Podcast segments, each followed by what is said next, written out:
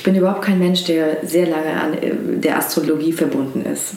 Aber dass ein Wechsel gerade da ist, ich glaube, das spüren mhm. sehr, sehr viele Menschen. Ja. Und dass es eben ein extremer astrologischer Wechsel ist von einem Erdzeitalter. Ja. Mein Haus, meine Frau, mein Auto, meine Maschine, Industrialisierung, zum Mond fliegen und selbst noch fast weg erfinden. Es verändert gerade sich richtig viel.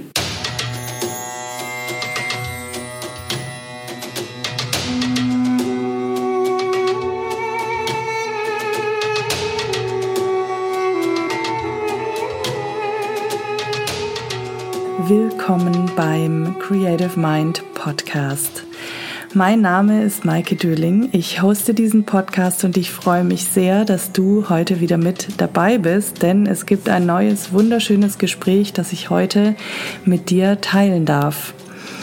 Mein Gast ist die Schauspielerin Dagny Dewat, die ich vor ein paar Wochen in München treffen durfte und wir haben ein, wie ich finde, sehr inspirierendes Gespräch geführt über ihren Weg als Schauspielerin, darüber, warum es nicht um das Ziel, sondern um den Weg geht, warum Sicherheit eigentlich eine Illusion ist, über Gefühle als Energiequellen, was Bewusstseinserweiterung und Nachhaltigkeit bedeuten und warum Verdrängung echt 80er ist. Ich wünsche dir viel Freude und Inspiration mit dieser Folge.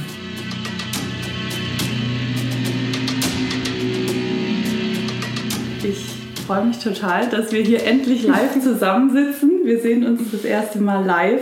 Es war geplant auf der Insel. Jetzt sitzen wir hier im wunderschönen München. Ich habe dich im Intro schon ein bisschen vorgestellt. Du bist Schauspielerin seit fast 20 Jahren, wenn ich das richtig äh, gesehen habe in deiner Vita, in der deutschen Genau, Film, also, Fernseh. Ja, also, also Abschluss habe ich 2018 gemacht, jetzt noch nicht ganz 20 Jahre. Wie lange ist es denn dann jetzt? Dann ist das schnell mal gerechnet 14 Jahre irgendwie so, ne? Genau. Ja, mhm. ja unglaublich. Ja, aber du hast auch in so vielen Projekten mitgespielt, dass ich hier jetzt auch nicht anfange, das alles aufzuzählen. Also ich würde sagen, du bist erfolgreich als Schauspielerin unterwegs. Du ähm, bist aber auch Coach, Bewusstseinscoach, hast du, glaube ich, gesagt zu mir. Du hast auch deinen eigenen Podcast, mit dem du auch Bewusstsein schaffst mit Fokus auf die Klimakrise. Und ich freue mich sehr, dass du hier mein Gast im Podcast bist. Herzlich willkommen, Dagny.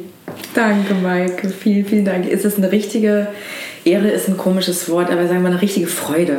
Ja. Eine richtige Freude, ja. dass du mich eingeladen hast dass du jetzt hier aus Stuttgart eben äh, von Fuerte aus Stutt über Stuttgart in meinem Wohnzimmer sitzt, das ist richtig toll und ja. ich freue mich richtig auf unsere gemeinsame Zeit jetzt. Ich auch. Du bist ja gerade sehr beschäftigt, wenn, wie ich das so mitgekriegt habe. Du spielst Theater, du drehst, du bist mit vielen anderen Dingen beschäftigt. Wie geht es dir momentan? Was ist so los bei dir?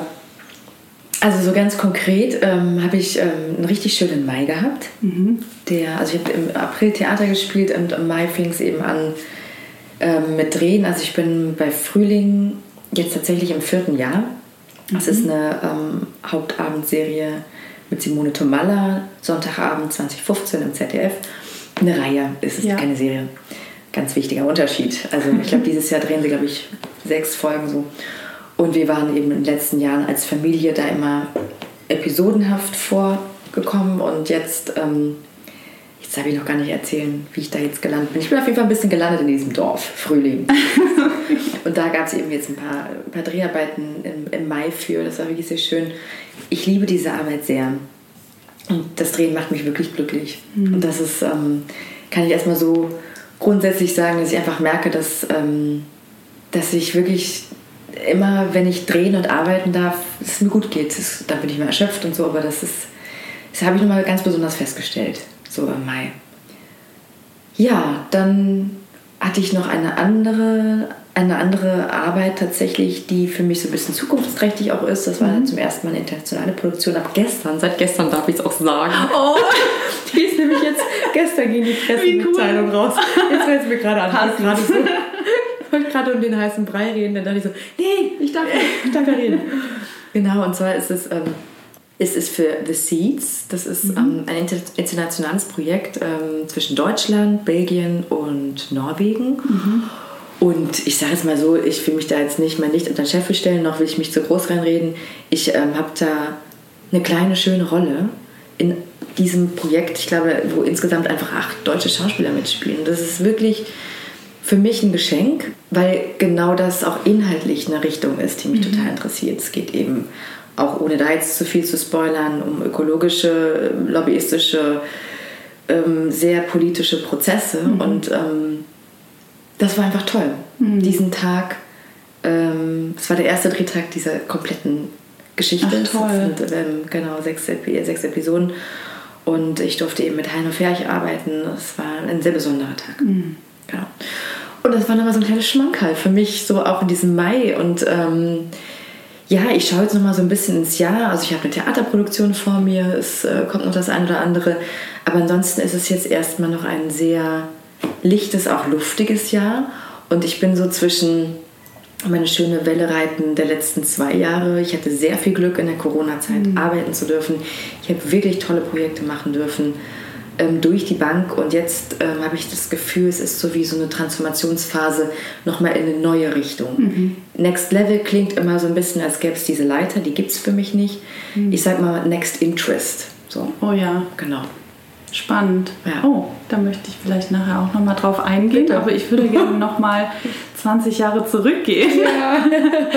Wer war denn die Dagny vor 20 Jahren? Das muss ja ungefähr so die Zeit gewesen sein, wo das anfing mit der Schauspielerei und so. Genau, also vor 20 Jahren war tatsächlich, ne, also natürlich Abitur mit 19, ich bin dann 20 geworden, ich habe relativ spät Abitur gemacht. Also ich bin nicht sitzen geblieben oder so. Es war einfach mit 19 Abitur und dann bin ich 20 geworden. Wer war die Dagny in der Zeit? Ähm, ich hatte den tiefsten Wunsch, ganz klar Schauspielerin zu werden. Ja. Ich komme aus einem sehr kleinen Dorf, wo ich ähm, da nicht hausieren gegangen bin mit, dem, mit diesem Wunsch. Und es ist wirklich per se bin ich beeindruckt, wie sehr meine Eltern mich tatsächlich gelassen haben. Mhm. Ich bin in einer Großfamilie mit, äh, wir sind insgesamt neun Geschwister, von denen ich mit sechs eben aufgewachsen, dann stimme ich, mit fünf aufgewachsen sind. Also wir waren zu sechs zu Hause. Und meine Eltern haben Vollerwerbslandwirtschaft. Das heißt, der Fokus und die Zeit für jedes einzelne Kind war natürlich begrenzt. Ich kann aber sagen, dass meine Eltern mich da in, in, im Idealismus immer unterstützt haben. Haben gesagt, ja, dann mhm. mach das doch. Also ich bin tatsächlich mit 20, habe ich vorhin schon so kurz geschwackelt, mit 20 Mark nach Berlin gefahren zu einer, in irgendeine Wohnung von einer, von einer Freundin von meiner Mutter und dachte, jetzt bin ich in Berlin, jetzt werde ich mal irgendwie an Schauspielschulen vorsprechen. Das war der Start. Das hat dann tatsächlich insgesamt zwei Jahre gedauert. Ich habe ähm, ein halbes Jahr noch Au pair gemacht, weil ich dann dachte, ah, das ist vielleicht jetzt doch nicht, vielleicht sind es doch eher die Kinder. Ich kann wahnsinnig gut mit Kindern umgehen. Ich liebe Kinder in jeder, jedes Alter, jeder Altersklasse. Ich habe 16 Nichten, Nichten und Neffen so rum. Wow. Ähm, und das ist so ein allseits präsentes Thema. Familie ist und ja auch Erziehung, was lernt man von Kindern. Aber ich will jetzt da nicht gar nicht zu weit rein. Auf jeden Fall war das nochmal ein Thema. Mhm. Und dann habe ich gemerkt, nee, ich möchte Schauspielerin werden. Auch wenn ich schon gefühlt habe, dass das ein Weg ist, der vielleicht auch nochmal ganz schön herausfordernd werden kann. Ja. Alleine vorsprechen, weißt du selber, wie viele Menschen vorsprechen. Ich glaube, ähm, an der Ernst Busch sind es irgendwie 1000 und dann werden so und so viel Prozent auch also sind davon ja auch Frauen, muss man auch sagen. Ja, Sehr ja, viel mehr als Männer. Mhm. Und dann wird es irgendwie 50-50, kommt man einer, am Ende eine Klasse von acht Leuten. Und wir reden von 16 deutschsprachigen Schauspielschulen, die eben staatlich finanziert, aber ich will mich, das sind mit Sicherheit Informationen, die ihr alle wisst. Auf jeden Fall ähm, war das ein Weg. Ja, es war ein ja. Weg. Und ähm, dann war es mit 21, stimmt das? Oder war ich schon 22? ich war gerade schon 22, genau, bin ich dann in Bochum gen genommen worden. Mhm. Aber diese Orientierungsphase nochmal wirklich zu, sich für diesen Wunsch zu entscheiden, ja. die ist eben auch in diesem großen Berlin, das musste man auch durchhalten. Ne? Da kann man auch schnell verschluckt werden. Ich habe äh, gekellnert am Friedrichstadtpalast. Ich ähm, habe die dubiosesten Jobs gemacht am Anfang. Ich habe Plotter per Telefon verkauft. Ich wusste gar nicht, was das ist, aber der Herr Meier kommt dann und ja, repariert ihren Plotter. Also so Telefonservice. Erinnere ich mich noch dran, wo ich hinterfrage, was ist denn das eigentlich, dieser Plotter? und ähm, also so fing das an. Ich habe glaube ich, einen sehr starken Willen mhm. und ein Durchhaltevermögen, aber es gibt dann schon auch Momente, wo das erschöpft ist. Ich, ich bin, glaube ich, aus einer sehr männlichen, starken Energie da gekommen. Und ich konnte nicht gut umgehen mit den Phasen, wenn, der, wenn die männliche Energie erschöpft war. Da hatte ich noch nicht wirklich ein Auffangbecken oder eine Alternative mhm. oder ein mildes mit mir weich bleiben, zu sagen, okay, dann ist halt gerade blöd, erhol dich eine Runde und dann geht's weiter. Mhm. Das war damals manchmal dann auch wirklich schmerzhaft.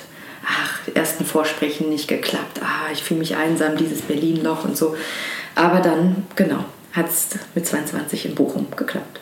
Schön.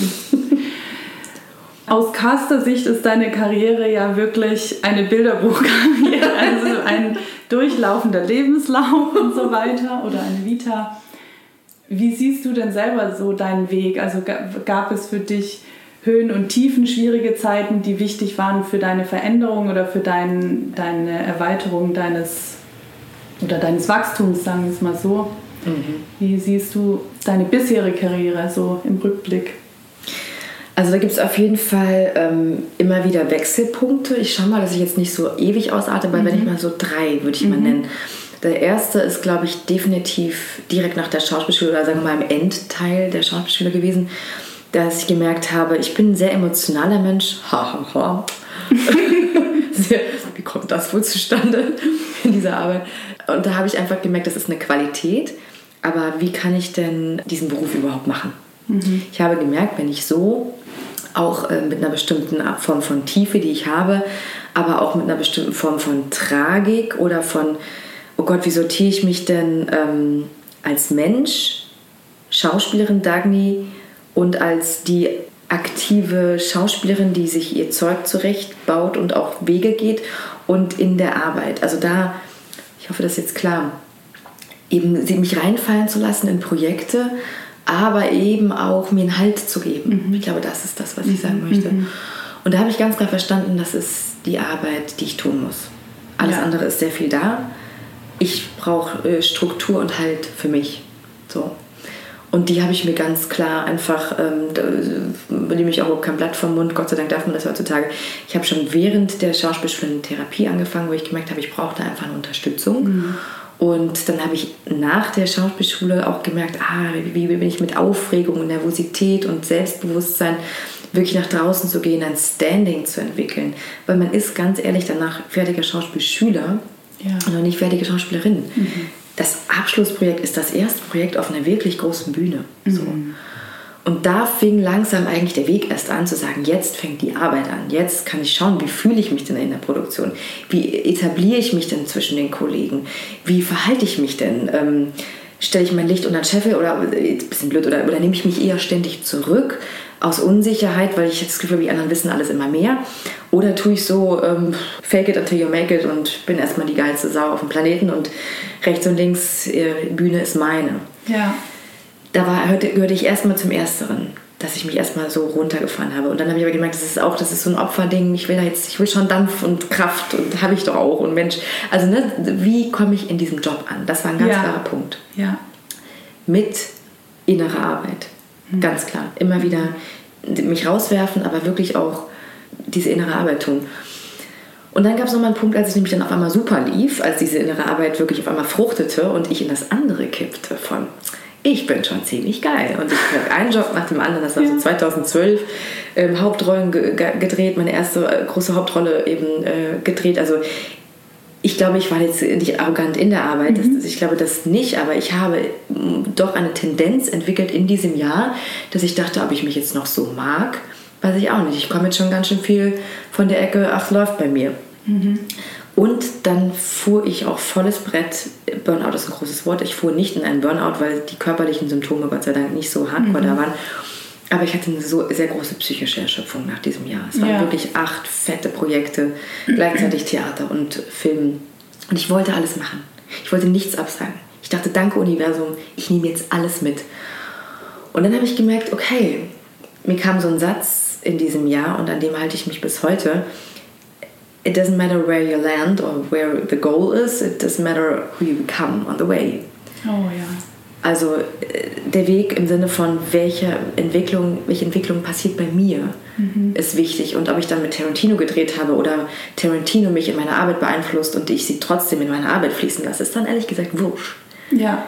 ja. Ich kriege eine Inspiration von einem Menschen, den ich verehre und auch das fließt ein. Mhm. Aber wer werde ich unterwegs? Mhm. Was bedeutet ein Ziel verfolgen? Und was bedeutet sich Nahrung holen, die genauso kraftvoll in deine Karriere oder in deinen Lebensweg geht? Mhm, mh. Und das war, glaube ich, auch nochmal ein fettes Learning. Mhm. Aus diesem, ah, ich weiß nicht genau, in dieses, yeah, ich bin ziemlich am Start und läuft alles, dann in einen Mittelmaß, der mit mir angebunden ist, zu kommen.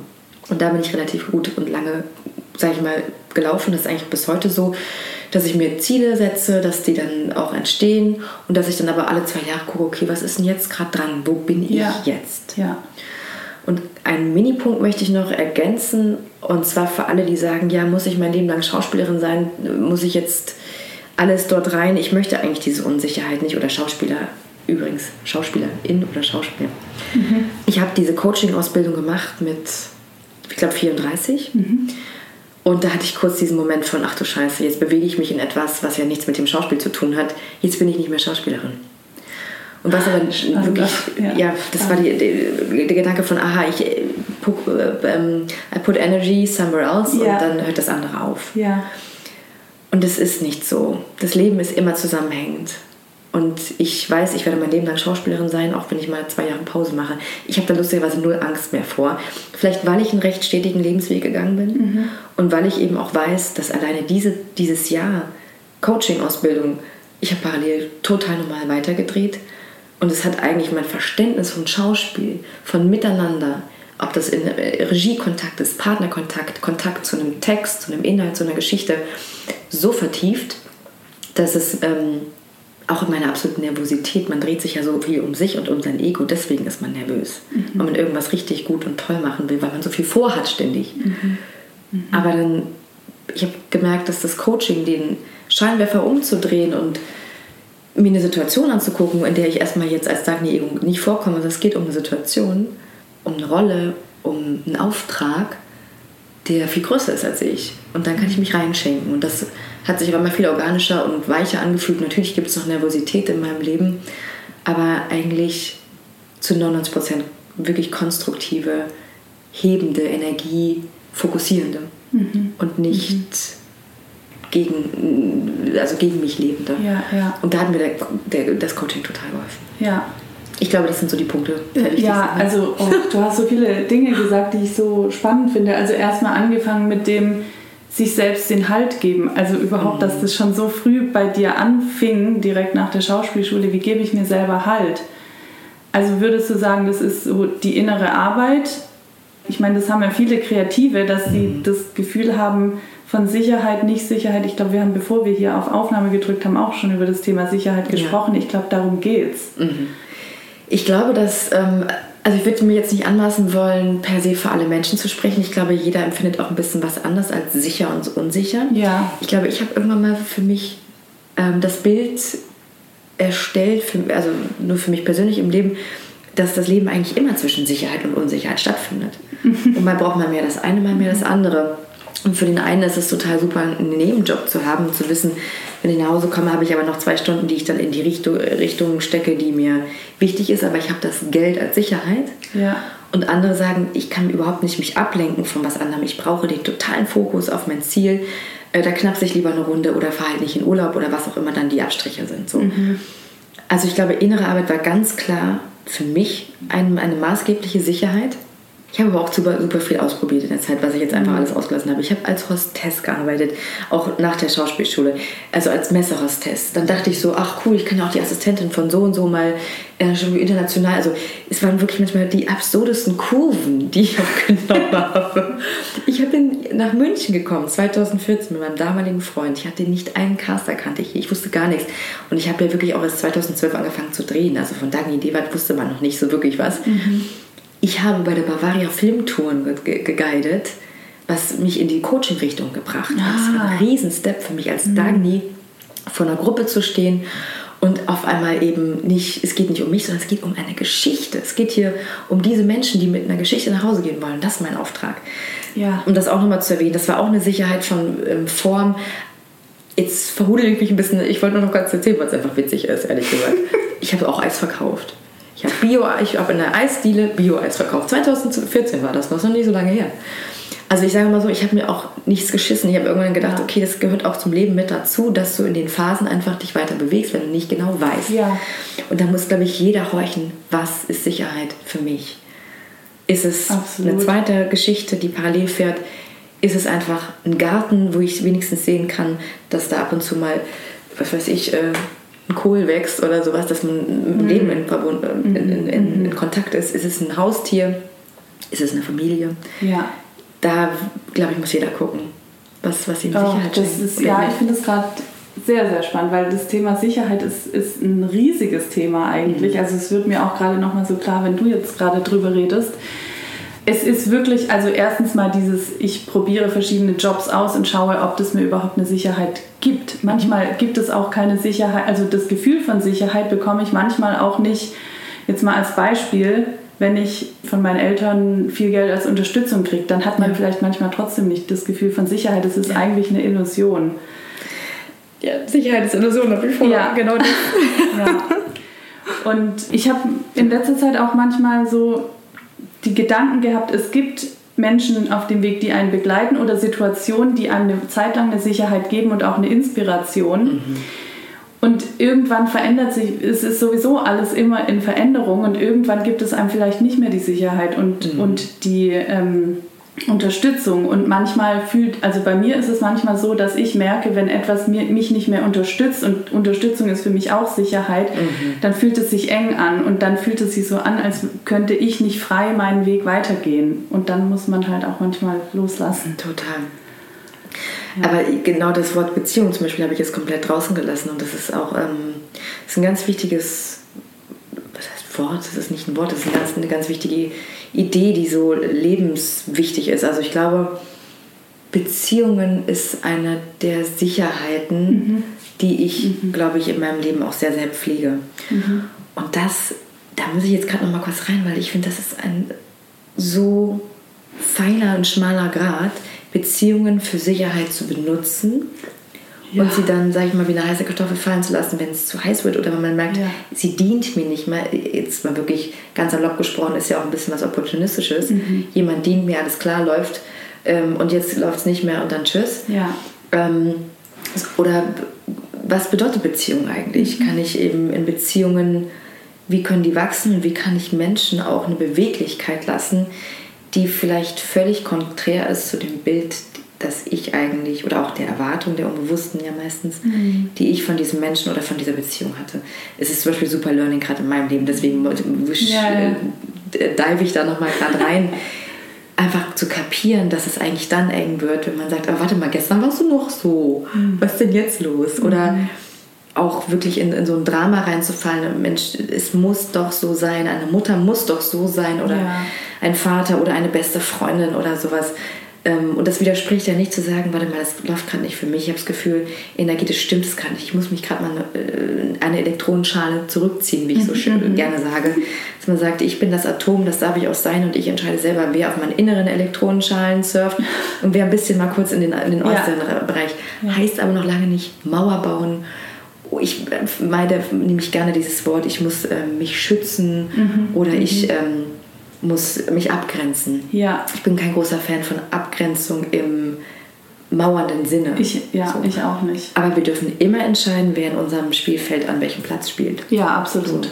Ja, ist ein schönes Bild mit den Kreisen auch. Ja, das mag ich auch sehr. habe ich nicht erfunden, habe ich irgendwo geklaut. Ich weiß nicht mehr von wem. Ich glaube, ich habe das Bild auch schon mal irgendwo gehört, ich weiß aber auch nicht mehr wo. Du hast vorhin auch, ich weiß gerade nicht mehr in welchem Zusammenhang, aber auch von diesem Prozess gesprochen von ich gebe Energie rein und dann lasse ich aber auch wieder los. Also männliche und weibliche Energie. Ne? Und das ist dir am Anfang, ach so, in Berlin hast du gesagt, fiel es dir schwer, diese, wie sagen wir? Tiefphasen oder wie auch ja.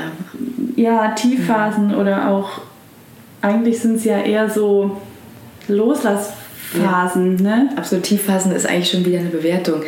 Es sind eben die Phasen, wenn in einer bestimmten männlichen, also ich habe es ja auch männliche Energie genannt, ja. weil mir das erst im Nachhinein klar geworden ist. Mhm. Wolltest du noch mal eine Frage stellen dazu? Nee, rede mal ruhig. Ich, du bist eigentlich schon mitten. Mach schon wieder direkt los. Quatsch mal. Ich glaube, also man lernt ja sein Leben lang und das ist, glaube ich, also für mich auf jeden Fall auch eins meiner Lebensessenzen.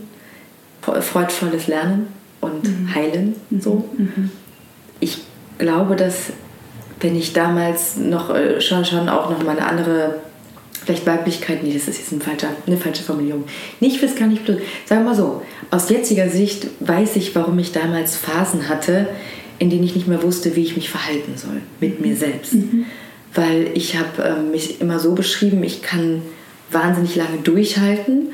Ich habe einen sehr starken Willen, ich habe ein Ziel und dann geht da sehr, sehr viel. Und dann gibt es immer so, so laufen drei Viertel oft durch einer Phase. Mhm. Und im letzten Viertel bin ich oft weggebrochen, auch in Probenprozessen und so. Und dachte immer, was ist das? Was ist das für ein Muster? Ja. Ähm, warum werde ich dann unsicher? Ich kann nicht mehr, ich werde verzweifelt. Und am Anfang bin ich so voller Elan und aufgeladen und so. Und da habe ich dann gemerkt, dass mir einfach die Kräfte geschwunden sind auf eine Art, also mhm. diese geradlinigen, mhm. energetischen, mhm. männlich, männlichen, zielgerichteten Kräfte und ich aber keinen wirklichen Platzhalter, keinen Ersatz, keinen Pendant ja. hatte, eben die weibliche Energie, ja. die ich äh, mittlerweile sehr, sehr liebe, auch kultiviere und erstmal verstehen musste, was heißt das überhaupt für mich? Es sind ja immer Worte und Vokabeln für Platzhalter, das muss ich an der Stelle sagen. Und mir ist auch ganz wichtig, wenn wir von weiblicher und männlicher Energie sprechen, schicke ich immer voraus, es ist nie eine Geschlechtertrennung. Dafür haben wir zu viel Diversität in so vielen Bereichen. Ähm, jeder Mensch, was auch immer er ähm, für eine Zugehörigkeit hat äh, oder auch eine nicht sexuelle Zugehörigkeit, hat männliche und weibliche Energie in seinem System, in seinem Körper und auch in seiner Psyche oder ihre. Ja. Und ähm, das habe ich immer für mich verstanden. Ich habe angefangen, Menschen zu beobachten. Mhm. Also Kollegen. Wie gehen die mit sich um, wenn sie nicht mehr können? Können die vielleicht auch irgendwann mal nicht mehr? Ja, ja, ja. Und da habe ich angefangen zu lernen, zu sagen, ah, man kann auch weicher in den Momenten, ah, es hat was damit zu tun, dass ich mich gerade überfordere. Oder ne, eine Kollegin hat mal gesagt, so, aber sei doch lieb zu dir und geh doch mal in die heiße Badewanne oder ne, geh ein bisschen, das muss gar nicht so. Mhm. Und da fingen so der, die ersten Sachen an, wie geht man mit, mit, mit sich um. Und jetzt bin ich natürlich da an einem ganz anderen Punkt, dass ich da wirklich draus schöpfen kann, dass ich sogar für mich merke, dass ich, ähm, ich weiß gar nicht seit wann, aber mir das, das auch sehr untersuche, wie weit komme ich eigentlich mit weiblicher Energie, wann wird es vielleicht auch ein bisschen zu kreiselig und blurry und ich richte mich in irgendwas ein und komme auch nicht mehr ein bisschen in äh, die Vorwärtsgewandtheit, das kann auch mal sein, mhm. Aber das auch mal auszukosten zu sagen, was ist denn weibliche Energie und wie fühlt sich das an und wo brauche ich wieder die männliche Seite in mir, die sagt, okay, jetzt habe ich Bock auf richtig Remi-Demi und auf Action und nach vorwärts so. Und das Schöne ist, es gibt da kein Entweder-Oder. Es gibt immer nur die Verbindung. Es ist das Yin und Yang. Und das spricht für so vieles in unseren Kreativprozessen, in unserem Leben, in unserer Natur. Ehrlich gesagt ist das für mich wie so ein Schuppen von den Augen, mhm. ähm, aha, was sich auf sehr viel übertragen lässt. Immer noch in dem Bewusstsein, dass ich natürlich mit Vokabeln hantiere ja. und mit ja. bestimmten Systemen, die natürlich per se auch wieder männlich sind. Aber wie beschreibt man sonst eine Intuition oder eine, wie auch immer. Auf jeden Fall weiß ich, dass ich bestimmten Dingen, dass es eine ganz andere Qualität bekommen hat. So, ja. mein Leben. Oh, sehr viel drin. Yes. okay, ich habe gleich eine Frage, aber ich, ähm, vorher erzähle ich mal ganz kurz. Ich hatte letztens so ein wunderschönes Erlebnis beim Surfen. Ich war morgens in, wirklich, das war die perfekte Kulisse, die perfekten Wellen, nur vier Menschen im Wasser, die ich auch noch alle kannte. Und die, das war so, da war so ein Surfguru mit im Wasser, cool. der wahrscheinlich seit, weiß ich nicht, seit 40, 50, 60 Jahren da surft. Und der hat, irgendwie bin ich mit ihm ins Gespräch gekommen, genau über dieses Thema Yin und Yang.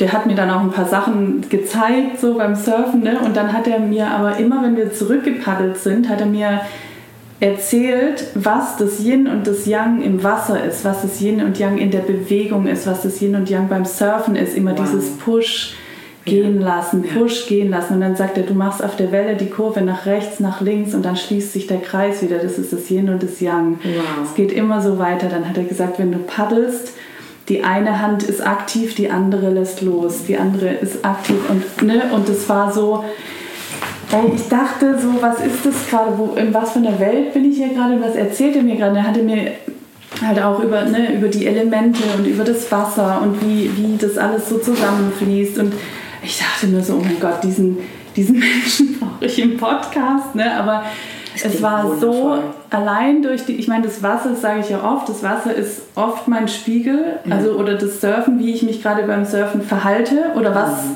mir das Wasser gerade zeigt, ist oft ein Spiegel dessen, was gerade in meinem Leben los ist oder mhm. bei mir los ist.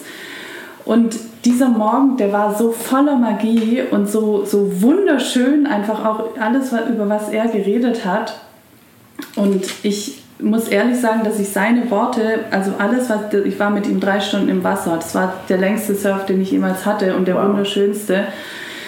Und alles, was der mir da erzählt hat, das kommt mir immer wieder, begegnet mir überall im Leben. Mhm. Ich glaube, ich werde diesen Moment nie vergessen. Und meine Frage an dich jetzt aber ist, um jetzt wieder zum Thema Kreativität zurückzukommen, wie würdest du, wenn wir jetzt das Yin und Yang oder die männliche und weibliche Energie, wie würdest du einen kreativen Prozess beschreiben? Erstmal danke, für, dass du das geteilt hast. Das klingt total. Ich konnte richtig mit eintauchen. Ich habe euch da im Wasser stehen sehen.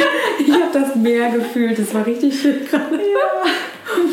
Wow, und ähm, noch ein Satz dazu, dass uns die Elemente eben auch so viel lernen können. Und was bedeutet das? Es ist auch wieder ein Reconnecten zur Natur. Wir mhm. sagen zwar, da, ich muss mal in die Natur und dann ja. fahren wir mit dem Auto in die Berge. Ich bin jetzt ein bisschen zynisch. Aber es ist äh, natürlich auch wieder dieses, wie kann man denn, ähm, wir sind den ganzen Tag von Natur umgeben, weil wir auf diesem Planeten sind. Ja. Und sich wirklich auch auf einer täglichen Ebene zu verbinden, kann uns eigentlich ein Weg und eine Hilfemöglichkeit sein, einfach wirklich zum Reconnecten und zu einer großen Kraftquelle. Mhm. Zu deiner Frage. Ich glaube, Yin und Yang, zirkulär, männlich, weiblich, kreativer Prozess, um es ganz konkret und pragmatisch zu machen, wenn ich zum Beispiel eine Rolle angeboten bekomme, mhm. dann bekomme ich ein Drehbuch. Mhm. Ein Drehbuch ist äh, hat jeder bestimmt schon mal gesehen, hat eine Idee davon, das ist ein Blatt Papier mit ein paar Buchstaben drauf und einer Geschichte und ne, es ist was ganz ähm, es ist was ganz konstruktuelles erstmal, also was ich erstmal als männlich bezeichnen würde. Also ich kriege eine Struktur, ja. wird mir zugeschickt. Und dann lese ich diese Struktur und dann fangen schon Bilder an und ich habe eine Idee und ich lese natürlich mit besonderem Fokus meine Rolle und die Menschen, mit denen ich umgeben bin und die Geschichte, die ich damit zu erzählen habe im Gesamtkontext einer großen Geschichte, die sich übrigens auch immer widerspiegelt. Das ist ja auch immer das Schöne, dass man hat eine große Geschichte mhm. zu erzählen, egal wie klein die Rolle ist. Das sind alles wichtige Faktoren, weil es immer das große Ganze widerspiegelt. So. Ja. Und dann ist, glaube ich, die Frage, genau das, was ich vorhin gesagt habe, im, in, einer, in einer guten Balance zu bleiben, so auch für mich. Wie viel Struktur brauche ich? Brauche ich einen Coach? Brauche ich kurz ein Leitsystem für mich? Ich habe entdeckt, und das ist zwar nicht so angenehm, weil ähm, es ist ein Commitment, aber ich habe gemerkt, dass ich auch faul sein kann. Mhm. Und diese Faulheit hat manchmal auch was ganz Tolles, weil es eben auch eigentlich lasse los ist. Und manchmal, jetzt habe ich aber ein bisschen viel losgelassen, in drei Tagen geht mein Dreh. Wie war nochmal das Buch? Ach, jetzt habe ich noch gar nicht so wahnsinnig richtig viel vorbereitet. Mist. Also ich habe so ein paar strukturelle Geschichten, die mir total helfen. Mhm. Es gibt Rollen, für die bereite ich mich nicht mit einem Coach vor, weil die lese ich und sage, ich habe so eine, und das heißt nicht, dass ich die Rollen nicht ernst nehme. Ja. Das heißt nur, ich habe so einen klaren Instinkt und so eine klare Idee und dann auch meine Methoden mit habe mittlerweile, das ähm, anzugehen und mich dann wirklich da reinfallen zu lassen. Und dann gibt es Projekte, wo ich sage, nee, das möchte ich gerne nochmal anders aufladen. Da habe ich eine Erstidee, aber ich würde dann nochmal einen anderen Zugriff mir gerne holen wollen und so. Und da variiere ich auch mittlerweile zwischen meinen Coaches. Mhm auch mit einem englischsprachigen, mit einem deutschsprachigen, mhm. weil ich auch da merke, je bunter, je abwechslungsreicher, desto mehr ist mein System nicht gelangweilt, weil Faulheit nicht per se heißt, ich bin eine faule Sau, sagen wir es mal ganz bei Deutsch benannt, sondern Faulheit bedeutet auch, ich bin gelangweilt. Ja. Und das zu verstehen, zu sagen, wie inspiriere ich mich denn? Durch Struktur, ja, auch durch manchmal den Hintern treten, weil wenn ich nämlich einen Termin beim Coach habe, dann kostet das Geld. Und bis dahin bin ich spätestens vorbereitet, dass ich ähm, so, so ein bisschen mit Fragen dort reinkomme. Ja, ne? Also selber auch zu wissen, wie funktioniere ich und zwischen loslassen, intuitive Bilder entwickeln, mich aber auch hinsetzen und, und auch flowen, aber wirklich meine Hausaufgaben zu machen. Mhm. Weil das mhm. Schlimmste für mich, ich habe sowieso per se, das habe ich noch nie losgeworden, bin ich am Set und denke oft, wirklich 90% der Fälle, oh Mist, ich habe mich nicht gut genug vorbereitet. Ja. Und es ist besser geworden. Im letzten Jahr war es weniger. Mhm. In den letzten zwei Jahren mhm. tatsächlich. Und davor hatte ich immer das Gefühl, oh, ich hätte noch dieses und jenes machen müssen. Mhm. Und auch an diesen Moment zu kommen, zu sagen, und jetzt lasse ich los. Das geht nur, wenn ich ja. vorher richtig Gas gegeben habe. Ja. Und das ist meine persönliche Erfahrung, wenn ich vorher richtig gesurft bin, in apropos Surfen, mhm. ins Yin, ins Yang, ins Loslassen, in Träumen, in Assoziativ habe ich mich nochmal mit der Rolle beschäftigt und gehe spazieren und sehe eine Frau, die einen Kaffee trinkt, das könnte auch und so weiter und so fort. Sammeln, Bilder, Bilder. Geht aber auch erst los, wenn man wirklich strukturiert in den Prozess ganz pragmatisch. Text lernen, Subtext, mhm. Situation, so. Mhm. Also wenn man die pragmatischen Schritte geht, dann ja. füllt sich dieses Konstrukt mit Intuition. Das ist meine Erfahrung. Mhm. Und dann kann ich am Set sagen, so, whatever, I done my shit. Und was, möchten, was magst du jetzt von mir? Wer ist mein Gegenüber? Was ist mein Auftrag hier? Ähm, wo befinden wir uns eigentlich? Und dann bin ich halt auch ganz anders da. Das ist aber so spannend, weil du hast gerade alles, was du beschrieben hast, ist im Grunde auch wieder ein, was wir vorhin gesprochen haben, ein, ich gebe mir selber einen Halt auch in mhm. dem Ganzen. Mhm. Ich halte mich selber, damit ich die Kreativität im Empfang, äh, entfalten kann. Ja. Das ist wunderschön. Eigentlich steckt auch, es fällt mir gerade auch so auf, wenn du redest, das Yin und das Yang, Push und Loslassen, das steckt eigentlich auch immer gleichzeitig in allem drin. Ja. Ne? Man braucht halt die Balance ja. dazwischen. Ja. Und man kann sich alles selber geben. Ja. Die Balance ist ein ganz, ganz wichtiges und schönes Wort und ähm, ist eigentlich auch wie so ein kleines Wimpelchen für den Status quo gerade. Bin ich in Balance oder wo befinde ich mich gerade? Mhm, mhm. und das hat gar nichts mit Kontrolle zu tun, sondern mit einer Anbindung. Ja. So, ja. Und das ist auch spannend, weil ich hatte auch so eine Phase in meinem Leben, wo ich gemerkt habe, ich muss mir selber mehr Halt geben. Mhm. Also auch jetzt in meinem Business. Ne? Und mhm. klar, ich kann mir das selber geben. Auch einfach durch Strukturen, wie mhm. du es jetzt auch gerade beschrieben hast, oder überhaupt über durch eine Webseite oder irgendwas, wo Leute buchen können oder so. Ne? Also es ist ja, auch das sind Strukturen, die wir uns schaffen können. Dennoch, ich habe das Gefühl, dass es aus eigener Erfahrung auch, und du hast es ja jetzt auch so ein bisschen gesagt, dass bei vielen, egal ob jetzt Männer oder Frauen, die weibliche Energie in unserer Gesellschaft ein bisschen nicht so etabliert ist wie die männliche, sag ich mal so. Ne? Also das muss jetzt nicht bei jedem so sein, aber es ist meine Erfahrung, ich musste sehr, sehr doll lernen, die weibliche Energie überhaupt, was ist es überhaupt ja. und wie lasse ich das zu und wie etabliere ich das. Mhm. Was würdest du sagen, wie können wir diese weibliche Energie, was ja auch die Kreativität ist, mehr zur Entfaltung bringen? Ja, du hast, finde ich, ähm, schon mit dem ersten Satz, was ist es überhaupt? Ähm, ja. eigentlich schon, das, äh, also ich weiß, als ich mir zum ersten Mal diese Frage gestellt habe, weil lustigerweise dieser Kreativprozess, der, der läuft in einer bestimmten Art und Weise ab und das heißt ja noch lange nicht, dass ich privat oder in einem anderen Bereich meines Lebens ähm, das verstanden habe, was ich da eigentlich aktiv mache ja. und mich aktiv damit zu beschäftigen. Ich glaube, es hat so vor vier Jahren angefangen. Ich bin, glaube ich, mal so über so ein Seminar gestolpert, weiblich erfolgreich, ähm, irgendwas anderes noch mit E, ich weiß nicht. und habe da mal so reingeschnuppert und dachte, überhaupt auf diesen, die Idee zu kommen. Und ich mache jetzt noch mal so ein bisschen die, die, die mhm. kreativ durcheinander Weiblichkeit intuitiv äh, Surfkurve äh, und dann komme ich wieder ein bisschen auf deine Frage zurück, äh, weil es eben so assoziativ auch passiert ist. Und das ist auch das erste Wort, finde ich, Weiblichkeit zu empfangen, aufmerksam zu werden von, ah, da, da kommt so ein Gedankensplitter und da begegnet mir was. Und jetzt habe ich da gestern drüber nachgedacht und morgen erzählt mir jener was. Also empfangen ist für mich ein ganz großes weibliches Wort. Und so bin ich aber auch reingeschlittert, sage ich mal, dass ich dachte, ah, jetzt erzählt ihr von Weiblichkeit, was meint ihr damit? Ganz unter uns gesagt, ich hatte zum Beispiel mein Leben lang große Menstruationsschmerzen. Mhm. Und seitdem ich mich damit beschäftigt habe, sie hat das, also sie, es ging um ein Business, erfolgreich, bla bla bla. Ich habe diesen, diesen Kurs nicht gemacht, aber ich hatte eben eine Stunde Gespräch mit dieser Frau. Mhm. Und die hat es nur angedeutet mit dem, wir nehmen auch den Zyklus mit rein ja. und heilen eben auch bestimmte körperliche Symptome weil das ist wichtig zu wissen, in welchem Teil, also in welchem Status meines Zyklus ich bin, ja. um für bestimmte Energien anzuzapfen. das fand ich so verrückt und dachte, ach, ist ja witzig, ich habe nie drüber nachgedacht. Bis dahin war jedes Mal so, boah, nee, jetzt drehe ich wieder, habe wieder meine Tage, oh nein, jetzt muss ich wieder.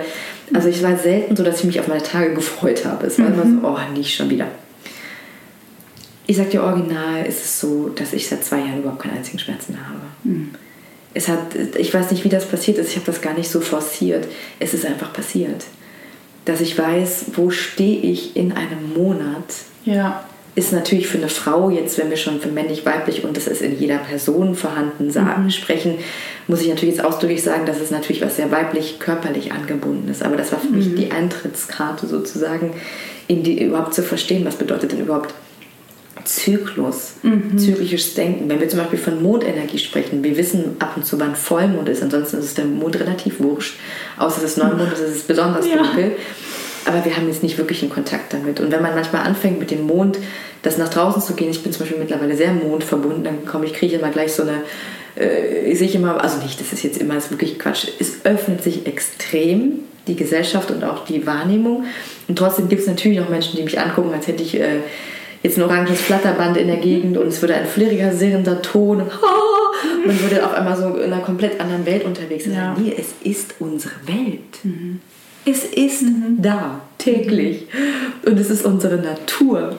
Und sich da wieder mit zurückzuverbinden, durch ganz einfache Dinge zu wissen, bin ich in meiner ersten Zyklusphase, dann habe ich mehr Hormone männlich, es ist ganz körperlich, ja. ganz physikalisch, energetisch eine andere als in der zweiten Phase. Mhm. Das ist so die Körperecke.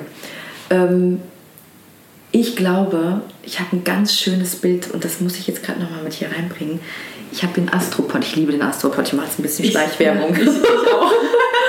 ja, geil. Ähm, Alexander von Stiefen, vielen Dank an dieser Stelle für den Astropod. ähm, und natürlich auch Kati Kleff, ähm, ganz klar. Ich habe nur gestern den gehört ohne Kati. Es ging ganz kurz darum, um es pragmatisch nochmal als Bild zu fassen. Wir befinden uns sehr lange in einer männlichen Gesellschaftsenergie. Es geht um, ging sehr lange um höher, schneller, weiter. Ob das Business war oder auch in der Kreativbranche, wo man auf einmal denkt, ah, wir müssen ja unsere Branche genauso anlegen wie alle anderen Branchen bedeutet, ich habe ein Ziel, ich habe einen geradlinigen Fokus und ich gehe los. Und dann muss ich dort geradlinig landen. Und so, ums Verrecken, funktioniert never ever irgendein auf der Welt Kreativprozess. Ja. Und das ist ein Trugschluss, weil dieses Bild birgt Enttäuschung Ach, und birgt ja. Aufgeben. Aha. Und da, wenn wir das verstanden haben, zu sagen, warte mal ganz kurz, aber dann müssen wir unser Bild überprüfen und verändern. Und da hilft mir einfach der, der zyklische Gedanke oder auch der kreuz und quer durcheinander Wirbelgedanke. Natürlich, ich habe ein Ziel, ich habe eine Idee von etwas und ich habe einen Startpunkt und dann bewege ich mich darauf zu. Und dann falle ich in eine andere Welt und falle nach oben und nach unten und nach rechts und nach links. Und irgendwann komme ich eventuell auch an einem ganz anderen Punkt an. Mhm. Das Bild, das muss noch nicht mal kongruent sein. Das ist ein Kreativprozess. Ja. Und das müssen wir ehrlich gesagt, das muss an die Schauspielschulen, weil das richtig und falsch und ich habe jetzt eine 1 oder eine 6 oder was weiß ich. Natürlich ist es eine Ausbildung, aber kreative Prozesse funktionieren einfach anders. Das Bild von, äh, von dem Astropod war tatsächlich das eines, ähm, einer Stringenz, einer männlichen Energie, die geradlinig ist, aber wie so bei einer Nudel auch natürlich durch die Geradlinigkeit sehr dünn. Und jetzt kommt die Überraschung, weil das assoziiert eben nicht mit der männlichen Seite, sehr zerbrechlich. Oh ja. Und was passiert in unserer Gesellschaft? Wir zerbrechen. Und was passiert gerade in der Businessbranche? Mhm. Bis 2025 sind die ganzen Psychotherapien um Frankfurt und die ganzen Arztpraxen ausgebucht. Ja. Bankerszene als Beispiel. Wir zerbrechen. Mhm. Und die zügliche Möglichkeit, dass man sagt, ich habe einen Fehler gemacht, jetzt halte ich mal an, jetzt atme ich durch, jetzt habe ich mich kurz selbst lieb und jetzt gehe ich mal kurz im Kreis und komme als anderer Mensch dort wieder an und aufgeladen, birgt eine Resilienz. Eine, eine, ich baue mir selbst eine Stabilität und ich kann mich abholen und auffangen. Und das konnte ich eben noch nicht mit 20. Hm. Wie komme ich denn sonst durch Krisen durch? Wir können doch nicht so schnell, als hätten wir keine. Ja. So, und das ist für mich die große Qualität der Weiblichkeit. Im Pendant, immer in der Ergänzung.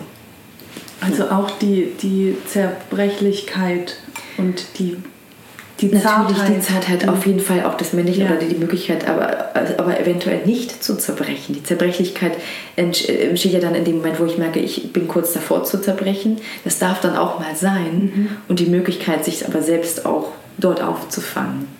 Mhm. Die Qualität von Zerbrechlichkeit oder sage ich mal so von Verwundbarkeit, Vulnerability, ist nochmal ein bisschen eine andere. Genau, ja, das, das habe ich auch gerade gedacht. Äh, genau, ich wollte jetzt nur bei diesem äh, mhm. Nudelbild bleiben, mit dem ich ja. sie koche, ist sie beweglicher, man kann sie in einem Kreis legen, was weiß ich. Mhm.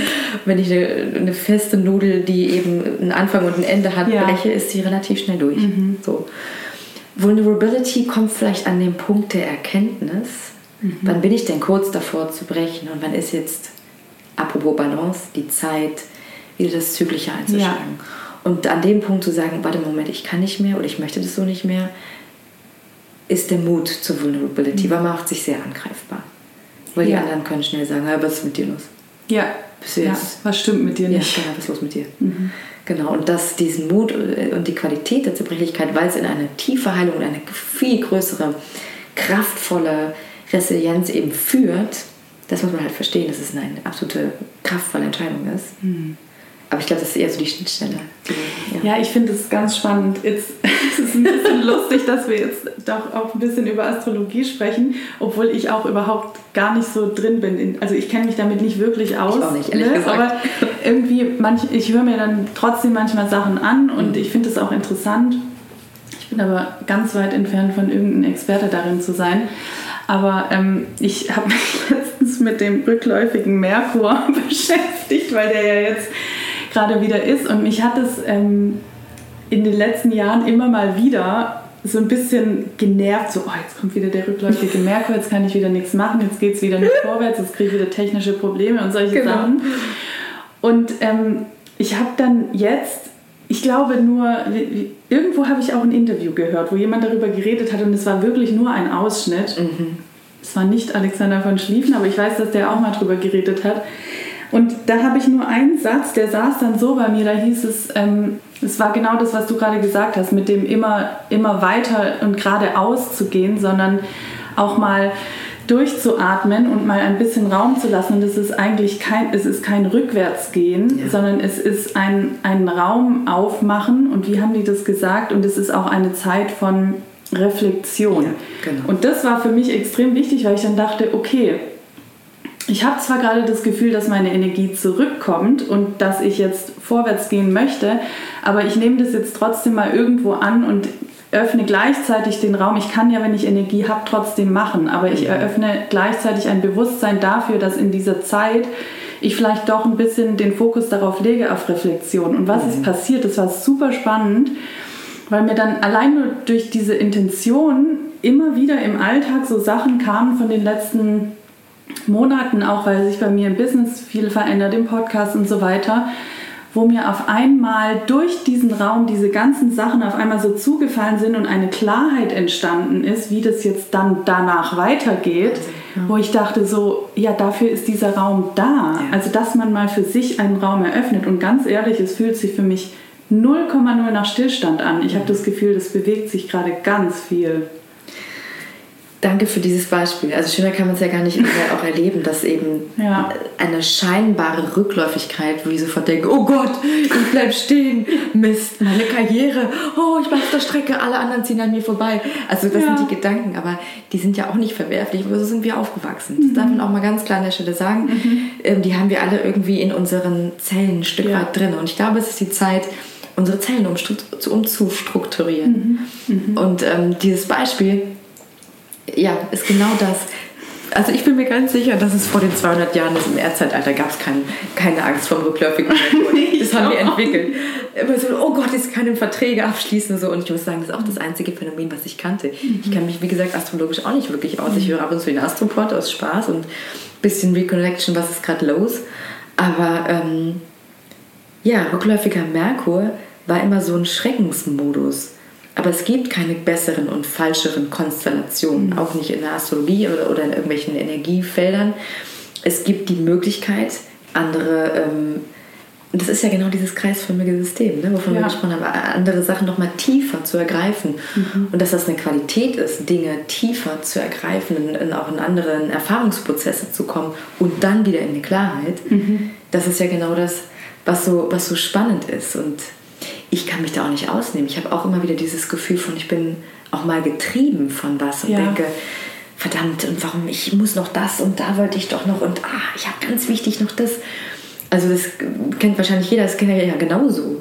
Manchmal ist das auch gut mhm. und bringt einen auch nochmal in, in eine Vorwärtsenergie. Und manchmal ist es eben auch wundervoll, sich die Zeit zu nehmen, sich einzutauchen und Dinge zu verdichten. Ja. So. Ja, absolut. Weil es ist manchmal gar nicht, dann rennt man, hat die Hälfte vergessen und rennt eh wieder zurück. Also weißt du so, anstatt zu sagen, okay, ich gehe jetzt mal langsam an den Weg und gucke mir nochmal alles genauer an, habe aber auch alles dabei und gehe gemächlich. So ein bisschen dieses, weiß ich nicht, Fuchs und Hase Ding, also dieses, die Schnelligkeit ist nicht immer die Antwort. Nee. So. Ich habe gerade irgendwie auch das Bild, das ist wie so ein Einatmen und Ausatmen. Also, mm, das ist auch voll schön. Ne? Ist ja auch Yin und Yang. Ja, ja. Große, großes Feld. Großes Feld, ja.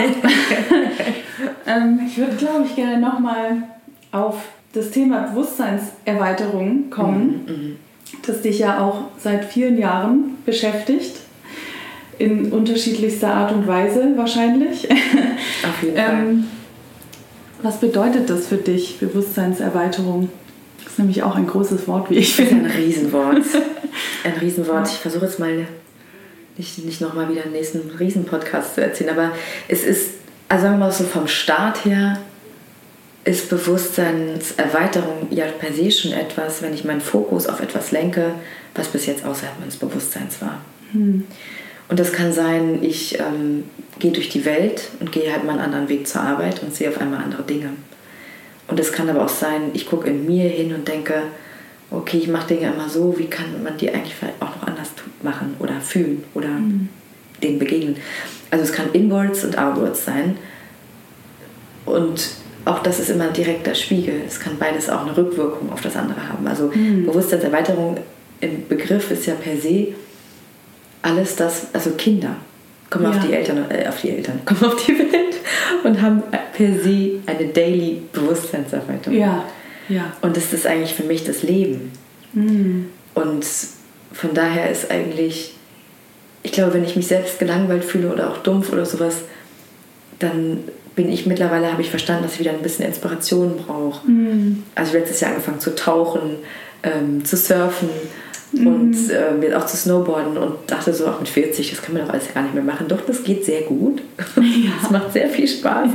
Ich werde wahrscheinlich keine olympische Tour mehr machen, aber es ist so, auch das ist Bewusstseinserweiterung. Mhm. Mhm. Und ich glaube, das ist etwas, was ich an unserer Gesellschaft ein bisschen schade finde. Apropos Stringenz, wann hat man seine Peaks, was ist die Norm? Warum ist es eigentlich nicht wahnsinnig normal und auch gesellschaftsfähig, bis zum letzten Tag zu lernen? Mhm. Weil das ist Lebendigkeit für mich. Mhm. Mhm. Und Bewusstseinserweiterung. Ja, ja. Und ich habe ein bisschen das Gefühl, dass uns das Rentensystem ein bisschen in die Knie geschossen hat. Auf der einen Seite ist es auf einmal eine Freiheit, weil ich darf jetzt was, aber ich äh, beobachte auch einen gewissen Verfall, der dann noch sehr lange aufrechterhalten wird, wenn die Menschen per se aus sich heraus nicht mehr machen wollen, weil sie einfach keinen Wert mehr daran sehen, zu lernen und lebendig zu sein. Es verändert mhm. sich auch wieder, mhm. aber es ist nicht so die Norm. Es ist durch die Rente auch ein System von wir brauchen dich jetzt nicht mehr in der Gesellschaft. Dankeschön, du kannst jetzt ausruhen. Ja. Hä? Aber ich will doch leben. Mhm. Und um aber auch nochmal, also Bewusstseinserweiterung ist ja auch eine Rolle, also auch Rolle, auch mein Job. Ja. Ich bekomme eine Rolle und erweitere dadurch mein Bewusstsein. Mhm. Weil ich in mir an eine andere Stelle gucke, auf die ich vielleicht jetzt noch nicht so geguckt habe. Oder auch aus der Welt, was weiß ich, mich an meine Mutter erinnere, wie sie gelebt hat und denke, ah, das passt super zu dieser Rolle. Oder meine Schwester oder wer auch immer. Ne, also das ist auch eine Art und Weise von Fokusverschiebung in eine bestimmte Richtung, um eine bestimmte Erfahrung zu machen. Mhm, mhm. Und deswegen liebe ich meinen Job auch sehr. Oh, das ist auch ein mega schönes Bild mit den. Ja. Ich glaube, das war auch. Ich habe das nur damals als Kind dachte ich immer so, oh Schauspiel, das ist eigentlich so schön, weil man durch diese Rollen etwas aus sich selber entdeckt. Ja. Also etwas in, in sich selber entdeckt. Mhm. Ne? Und wenn du, ich habe noch nie darüber nachgedacht, dass das ja eigentlich die Bewusstseinserweiterung ist, aber es ist total schön, dieses ja. Bild. Ja, absolut. Das, ja. Und du hast gerade auch noch was gesagt, ähm, es ist eigentlich das Leben. Mhm. Und das ist eigentlich auch so wunderschön ne? und eigentlich aber auch ein bisschen traurig, wenn ich so unsere Gesellschaft ansehe, weil wie, ja, wie du es auch gerade gesagt hast, ne, kommt wieder das Thema Sicherheit ins Spiel. Oh Gott, ich glaube, ich, jetzt muss ich das Beispiel von meinem Papa nennen, aber ich meine, er sagt, er redet auch selber oft darüber, der hat halt einfach nicht so ein glückliches Leben, sage ich jetzt mal, bis jetzt gelebt ne? und ist jetzt auch in Rente und ähm, sieht aber trotzdem, dass er halt einen sicheren, sicheren Job gemacht hat und dass ihn, äh, aber der Weg halt für ihn einfach nicht glücklich war. So. Und mhm. jetzt sieht er mich und meine Schwester, die einen ganz anderen Weg gehen und ihren eigenen Weg und das kann er nicht so richtig nachvollziehen, weil er es natürlich selber nicht gelebt hat. Mhm. Und ähm, es, es macht ihn irgendwo traurig und gleichzeitig sehe ich aber auch, dass, dass ich halt zumindest viel mehr versuche, ins Leben einzusteigen. Und es ist aber halt auch, es hat schon was damit zu tun, auch aus einer Komfortzone rauszugehen und wirklich das Leben zu leben. Mhm. Ne? Und ähm, ich finde es so interessant, ich muss jetzt auch noch ähm, das aus spiritueller Sicht, beschäftige mich viel mit Spiritualität und ähm, auch energetischer Heilung und sowas und dann hat man manchmal so viele spirituelle Erkenntnisse und Erlebnisse und so. Ne? Und, aber auch da ist es halt immer wieder so, man muss das auch ins Leben reinbringen, weil sonst bringt es halt leider gar nichts. Ja, Integration. Und genau, Integration. Und das ist halt oft so, davor haben viele auch Angst, ehrlich gesagt. Und ich nehme mich da nicht mit aus. Also ich, ne, ich, ich lebe dann auch manchmal in irgendeiner Bubble, wo ich denke, so ja, ja, für mich ist alles klar. Und dann im nächsten Moment denke ich so, ja, aber eigentlich lebe ich es gerade noch nicht. Und das ist meistens dieser Schritt, das ist der, der meistens Angst macht und der aber eigentlich die wahre Lebendigkeit bringt. Und das Glück und die Erfüllung. Und dieser Schritt braucht so viel Demut. ja. Also so vielen Coaches, die ich begegne, das sind wundervolle Menschen, die natürlich aus der Suche heraus, selber ähm, sich auch ein Stück weit selbst zu heilen. Sind wir ehrlich, das ist ein Stück weit natürlich der Antrieb. Ja. Durch ihre Erkenntnisse dann schnell so einen Coaching-Status genießen und aus einem Status heraus lehren und heilen. Und ich bin der Überzeugung, dass wir natürlich immer, je mehr Felder wir heilen, desto natürlich gibt es da eine Art und Weise von Energiefelder, mhm. die wir verwalten ja. und die sind mehr oder weniger, weniger bewusst. Ich glaube aber auch daran, dass äh, jede Seele sich auf Augenhöhe begegnen muss, um überhaupt seine eigene Selbstverantwortung zu bekommen und ins eigene Learning zu kommen. Mhm. Also das ist jetzt nochmal so ein bisschen im Sinne von, wenn du die Integrationsarbeit in deinem Leben nicht machst, weil du das Gefühl hast, also ich nicht du, sondern ja, Mann ja. und ich, alle. ja, so. Ja. Und das ist ein Riesenschritt, mhm. so. Und der kostet manchmal auch sehr viel mehr Mut, mhm. aber eben auch Demut. Und zwar Demut dann ganz konstruktiv in der Anwendung, in dem Moment, wo du deinem nächsten Klienten begegnest. Ja. Weil nur wenn dieser Klient genauso viel Berichtigung mit, mit seinem Seelenauftrag und seinem Weg und auch vielleicht seiner Verweigerung, bestimmte Dinge gerade zu integrieren, weil noch eine, eine, Angst da ist oder was auch immer, genauso okay sind. Mhm. Und genauso wie man sich eben in sich den Mut aufbringt und auch die Demut, jeder, jede Seele hat ihren, ihren Way und, und, und ihren, ihren Auftrag. So kannst du natürlich für dich dann auch ein bisschen liebevoller und milder dann damit umgehen. Und ich glaube, wenn, wenn, das, wenn sich das spiegelt, ist so viel Heilungsraum da. Ja. Immer in, ja. äh, parallel. Und dann gibt es auch kein Konstrukt mehr, apropos männlich, wie hat was mhm. zu sein, auch mhm. in dieser Heilungswelt. Ja. Sondern es ist die pure Möglichkeit. Mhm. Und ein lichter Raum, der eine Einladung ist. So. Mhm. Und ich glaube, dass sich das super sofort spiegelt. Ja, ja, absolut. Ach, das ist auch ein, ein großes Feld. Also es spielt auch oft Ego mit. Natürlich. Und, ähm, People-Pleasing und solche Sachen. ähm, ja, das ist, das ist äh, kein, kein, aber ich sehe es auch genauso. Also auf Augenhöhe ist sowieso auch in der Schauspielwelt, ne, Caster, Schauspieler ja. und so weiter. Ich finde auch da wie sage ich das? Ich habe das schon öfter in dem alten Podcast auch gesagt, ne? aber eigentlich, ich meine, das Wichtigste ist, dass man sich auf Augenhöhe begegnet und aus reinem auch Interesse für die Person gegenüber und eigentlich sein Gegenüber ist es egal, ob es jetzt Caster, ähm, Schauspieler oder Coach, Klient ist oder auch im Privatleben, Freund, Freundin, wie auch mhm. immer, Eltern, Kinder, dass das auf Augenhöhe passiert und aus den Augen der Liebe. Mhm. Weil wir so oft aus unserem Ego oder aus unserem Kopf oder aus irgendwelchen Mustern oder so, was ich ja gar nicht verurteilen will, weil wir alle haben sie. Mhm. Aber ich finde, man kann immer wieder zurück ein bisschen zurücktreten und das Ganze aus, aus liebevollen Augen sehen, weil man dann auch die andere Person wirklich sieht. Voll. Ne? Und ähm, ich finde, so entsteht eigentlich auch die Augenhöhe. Aber es ist ein guter Punkt, wie entsteht Augenhöhe? Und wenn ich jetzt so zuhöre, dann hört sich das alles so toll an. Jetzt würde ich aber vielleicht als Klient fragen, aber wie komme ich denn da hin? So, und dann denke ich immer so, bleib im Gefühl. Ja. Weil wir haben so Angst, unsere Welt ist nicht ähm, gefühlseinladend. Mhm. Mhm. Ähm, und wenn ich in der Angst von einem Caster hocke, ist das genauso okay. Aber dann weiß ich halt, okay, ich bin gerade voll in der Angst. Warum ja. eigentlich? Mhm. Ach, ich entspanne mich jetzt mal ein bisschen. Ich lehne mich so ein bisschen zurück. Okay, es wird besser. Ich habe immer noch große Ehrfurcht, weil er oder sie hat ja sonst die und dieses hier und jenes und besetzt er mich, mag er mich, mag, mag sie mich nicht. Okay, alles okay. Ja. Also immer weiter mit diesem Gefühl zu gehen, aber zu wissen, dass das nie eine Realität sein muss. Mhm. Dass ich die erschaffen kann, in dem Moment, wo ich mich vielleicht auch in die Situation entspanne und sage, sie hat aber eine schöne Bluse an. Und dann sage ich ihr vielleicht einfach, das ist übrigens eine ganz tolle Bluse und eine schöne ja. Ausstrahlung was auch immer. Ja, also wie auch immer denn die Wege sind.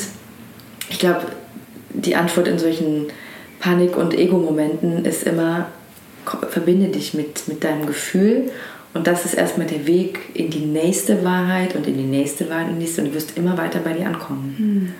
Mhm. Also und da nehme ich mich ja selber nicht aus. Es ist ja nicht ja. so, dass ich nicht durch ja. die Welt gehe und ja. nicht eine Panik mal schiebe oder so.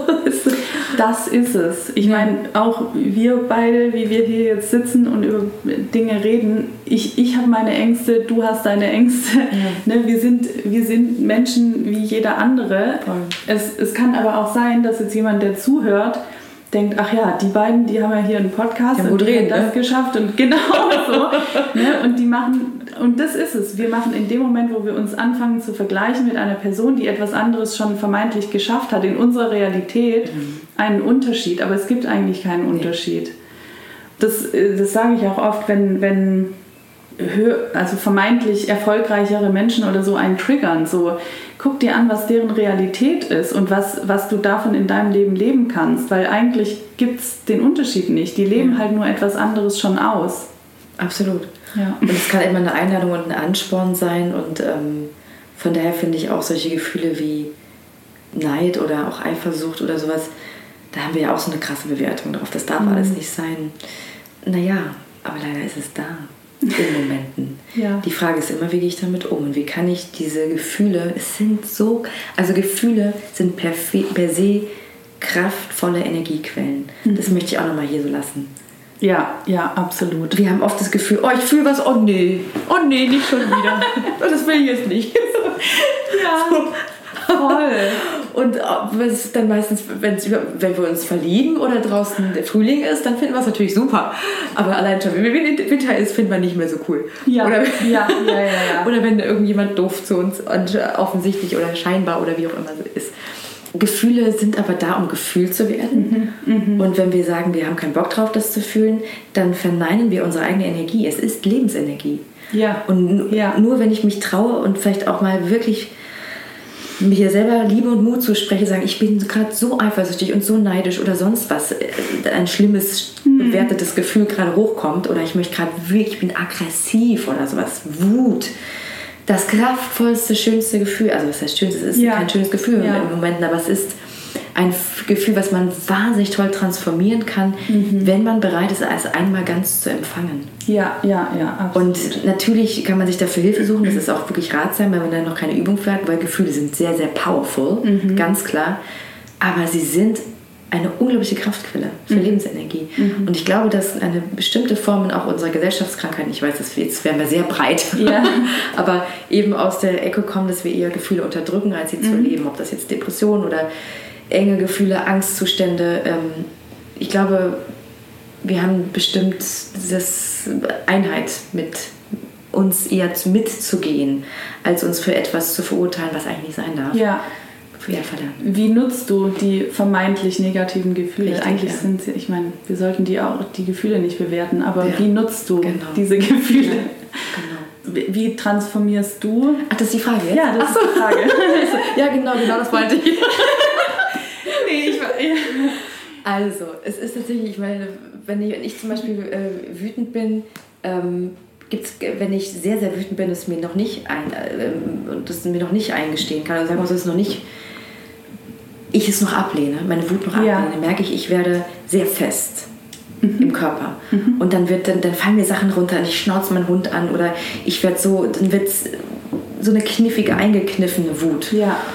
Ich merke zum Beispiel, Bewegung hilft mir total. Sobald ich dann Gassi gehe, denke ich, mein Gott, der arme Hund, was hat er denn jetzt schon wieder? Gar nichts gemacht. Oder was weiß ich. Und dann denke ich, wo komme ich das jetzt, wo kommt denn das her? Und mein System wird allein durch die Bewegung, das heißt auch ne, intrinsisch kann das mal durch Gedanken kommen, aber eben auch durch den Körper. Ich bin Gassi gehend in Bewegung und dann merke ich, krass, ich bin einfach total wütend. Und dann merke ich, was ist denn dahinter? Ich bin eigentlich total enttäuscht oder was auch immer dahinter ist. Eigentlich bin ich traurig, weil ich hatte die Idee, meine Freundin ist so und so und jetzt ist sie dann doch anders und jetzt äh, dachte ich eigentlich, dass uns die Welt wird so weiterlaufen und jetzt wird, läuft sie doch anders und, und dann Enttäuschung zu fühlen und zu merken, das ist zum Beispiel Enttäuschung, habe ich am Anfang super ungern gefühlt. Ja. so, "Niu, du Sumpf. ah, dagegen arbeiten, dagegen arbeiten. nee, auch eine Enttäuschung darf man bis zu den kleinen Zehen Ja. gefühlt werden. Und dann dürfen auch Tränen fließen und dann darf man sich auch mal selbst bemitleiden und dann darf das alles mal sein. Die Frage ist nur, wann kommt der Moment, wo ich anfange, es zu verstärken und zu sagen, ich ähm, sumpfe weg? Oder wann ist der Moment zu sagen, okay, es hat jetzt gut getan und jetzt wähle ich, ähm, ich kaufe mir ein Eis und eigentlich ist das Leben ganz schön Ja. diesen Moment, den kann man schnell verpassen. Und zwar, wenn man, das ist mein Gefühl, wenn ich das Gefühl habe, ich habe jetzt ein Recht auf dieses Gefühl. Ich habe ein Recht, wütend zu sein, ich habe ein Recht, enttäuscht zu drauf sein, dann ist der andere immer noch der Buhmann. Und dann will ich irgendwas noch nicht ganz wieder zu mir holen. Oh ja. Und Ja. da ist es auch okay. Man muss nur wissen, sobald man sich bi- ganz ehrlich ähm, im, in, im, im stillen Kämmerlein fragt, will ich jetzt Recht haben auf dieses Gefühl? Die Antwort ist nur ein mini bisschen ja. Dann hat man noch irgendwo ein trotziges Kind zu versorgen. Und das ist auch okay. Es ist nur Gutes zu wissen. Es darf auch mal ein paar Tage dauern. Man darf auch mal drei Tage sagen, nein, ich möchte das jetzt nicht. Ich bin jetzt trotzig. Punkt. Und irgendwann muss man auch über sich lachen und sagen, so, jetzt habe ich mein trotziges Kind genug gefüttert wenn mich ein naher Mensch so getriggert hat, dann habe ich offensichtlich was aus mir abgegeben. Und meistens ist es in meinen Fällen zumindest die Selbstliebe. Weil wenn ich Menschen dolle liebe in meinem Umfeld, möchte ich, dass sie glücklich sind. Und dann habe ich sehr viel gegeben. Und dann merke ich, die sind jetzt aber anders oder geben mir das nicht zurück oder enttäuschen mich oder hauen mir was vom Bug, was ich eigentlich nicht in irgendeiner Form verdient habe. Ja, ja. Enttäuschung, ich habe was abgegeben. Und sobald ich meine Selbstliebe zu mir zurückhole sage, so, eigentlich bin ich aber ein guter Mensch und eigentlich habe ich es gut gemeint und eigentlich war mein Motiv eigentlich, oder vielleicht habe ich auch mal was nicht so gut gemeint, aber dann bin ich bei mir und dann kann ich es verwandeln. Und dann kann der andere, ehrlich gesagt, äh, sich, sich auch, wie heißt das, auf den Kopf stellen, im Arsch fliegen fangen. Es, äh, es hat nichts mehr so mit mir zu tun. Ich Ja, werde ja. viel vergebender und viel milder, weil der andere ist ein Mensch. Und der hat ja auch sein Auf und Abs, genauso wie ich. Oder die andere. Ja, ja.